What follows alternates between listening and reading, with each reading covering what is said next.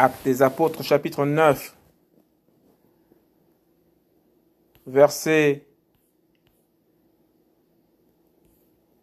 32 à 35. Guérison d'Aïnéas, le paralytique.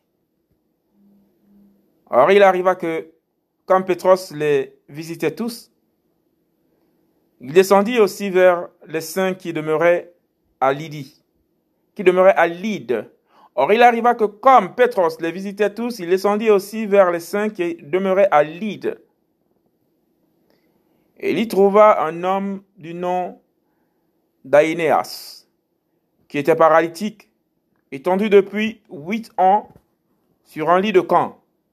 Et Pétros lui dit, Aïnéas, Yeshua Massia te guérit. Lève-toi et fais toi-même ton lit. Et immédiatement, il se leva. De ce qui habitait à Lydie, tout ce qui habitait à Lyd et à Saron le virent et ils se convertirent au Seigneur.